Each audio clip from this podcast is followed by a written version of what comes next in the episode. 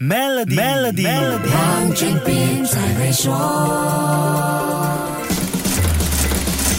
你好，我是黄俊斌。科技世界只要出现一个技术突破口，精彩万分的变化往往叫人猝不及防。短短三个月里，我们就看到 Chat GPT 给世界带来的惊叹，也感受到 Bud 给投资市场造成的惊吓。没有比较就没有伤害，没有比较也就不知道有多厉害。Chat GPT 单单在用户增长就已经很抓眼球。这个 App 推荐五天就有一百万用户，Instagram 用了两个半月，Spotify 用了五个月才有一百万的用户。今年。年一月份，ChatGPT 在面试两个月之后，就做到每个月活跃用户突破一亿的成绩。之前爆红速度已经很惊人的 TikTok，也要用九个月才能达到这个高度。单单这两个战绩就能看得出 ChatGPT 有多火，更是凸显了生成式 AI 这个互联网世界的新玩具有多么受欢迎和被期待。照理说，谁家只要有类似产品拿出手，应该能够吃到一波用户对新玩具爱不释手的红利。可是偏偏 Google 就重。重摔了一跤。其实，无论是 OpenAI 的 ChatGPT，还是 Google 的 Bard，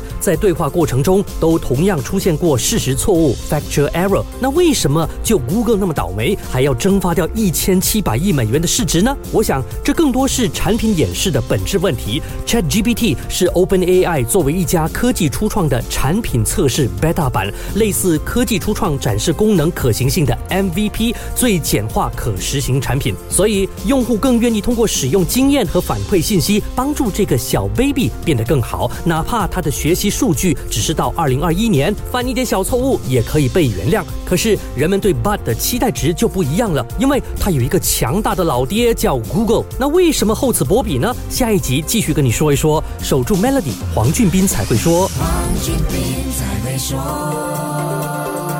于二零二三年三月三十一日前开设 Maybank 商业户口，有机会赢取 MacBook Air、iPad 或 Nespresso Essenza Mini，需符合条规。